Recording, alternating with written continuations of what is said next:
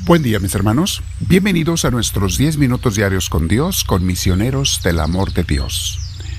Nos preparamos para estos minutitos con el Señor, que son muy importantes que los tengamos cada día. Entonces, ojalá que todos los días los comiences con Dios, porque es la única manera de comenzar bien el día, con la fuerza de Dios.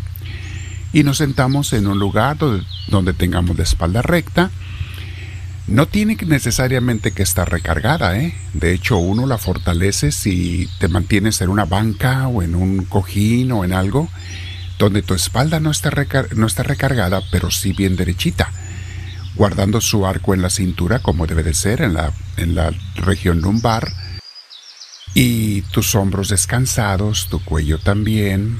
Si puedes, respira profundo y cierra tus ojos te invito a que este tiempo lo aprovechemos lo más posible para este momento con Dios. Muy bien. Respiramos profundo conforme invitamos al Espíritu Santo a entrar en nosotros y a dominarnos y tomarnos y guiarnos. Sí, mis hermanos, sería un gran honor que el Espíritu Santo nos dominara y nos gobernara. Un grandísimo honor. Vale más que todos los tesoros del mundo. El ego te va a decir, no, nadie te debe dominar, nada más tú. Eres el dueño de tu vida, de tu persona.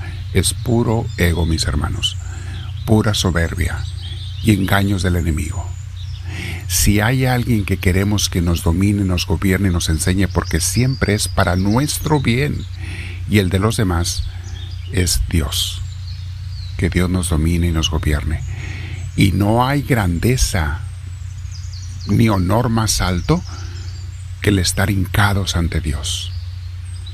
Por ahí decía un santo, un místico, decía, nunca es el hombre más grande que cuando está de rodillas ante Dios. Y es muy cierto, mis hermanos. Así es que, de rodillas ante Dios, respiramos profundo y con mucha paz, invitando al Espíritu Santo a que nos tome. Gracias Señor. Bendito seas, me quedo contigo, mi Dios. Muy bien, mis hermanos. Muy bien. Vamos a meditar en un tema que se llama Haz lo que puedas hacer y deja al mundo ser. Otro subtítulo de este tema es No tengo que resolver todos los problemas. Mis hermanos, si por alguna razón que yo no entiendo, Dios permite que algún mal que yo no puedo remediar se dé, ¿quién soy yo para corregir a Dios? Relee esta frase abajo, ya ves que te pongo la mayoría de los días los escritos abajo, reléela, te la voy a repetir. Si por alguna razón que no entiendo, Dios permite algún mal que yo no puedo remediar, y que ese mal se dé, ¿quién soy yo para corregir a Dios?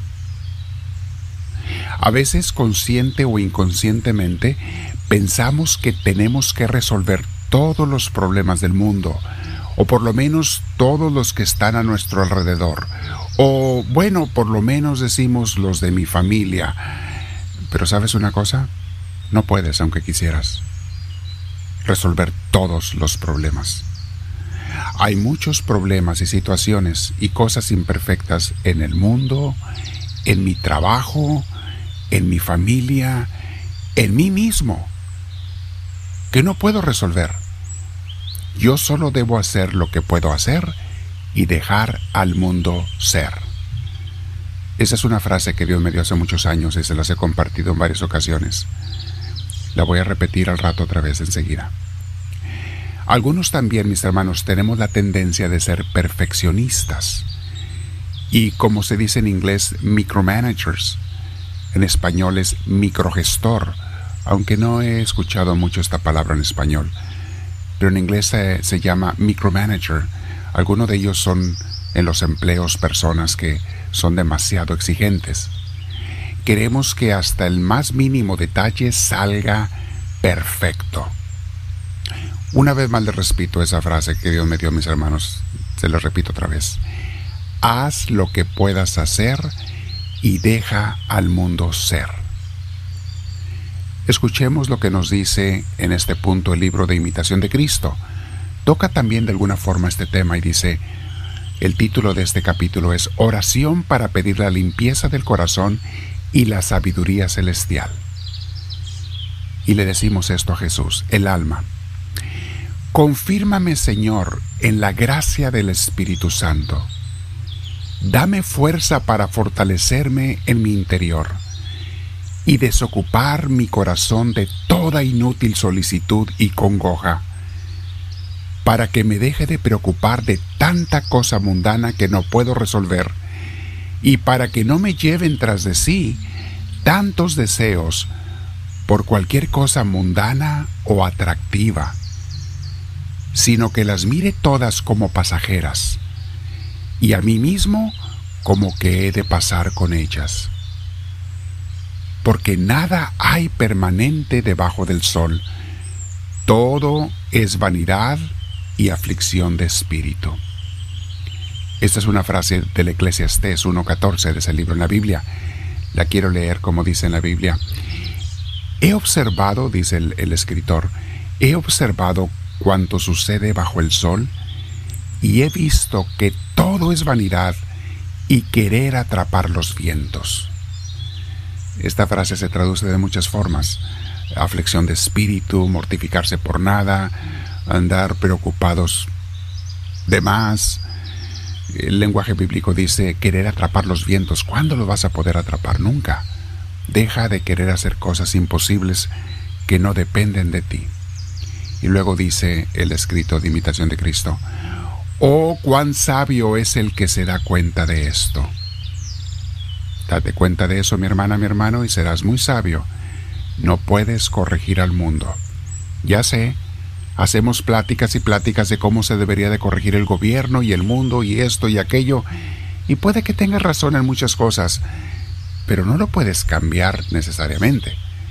Haz lo que puedas hacer y deja al mundo ser. Sigue diciendo el libro, Dame Señor sabiduría celestial, para que aprenda a buscarte y hallarte sobre todas las cosas, gustarte y amarte por sobre todas y entender lo demás como es, según el orden de tu sabiduría. Dame prudencia para retirarme del lisonjero y sufrir con paciencia al adversario. Porque esta es gran sabiduría no moverse a todo viento de palabras, ni tampoco dar oídos a la sirena engañosa, pues así se anda con seguridad el camino al cielo. Qué hermosas palabras, mis hermanos. Mañana continuaremos con este tema. No le hagas caso a las lenguas maldicientes. Es el capítulo que sigue. Pero hoy no te dejes engañar por los demás ni por las cosas del mundo. Todo es pasajero. No te dejes llenar de preocupación y mortificación porque no puedes resolver todo. No se puede. No se supone que nadie en este mundo pueda resolver todo, porque este mundo no se supone que sea perfecto. Luchamos por la perfección, claro, eso es el crecimiento, pero sabiendo que nunca la lograremos del todo en esta tierra. No hay problema. Estamos luchando como quien siembra la tierra. Cada año hay que volver a hacer lo mismo.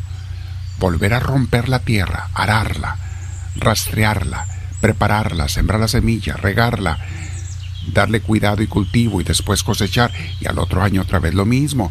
Y es cuento de nunca acabar, pero eso es la vida. Y la vida puede ser hermosa si la ves y la vives junto a Dios. Quédate meditando con el Señor y dile, Háblame, Señor, que tu siervo te escucha.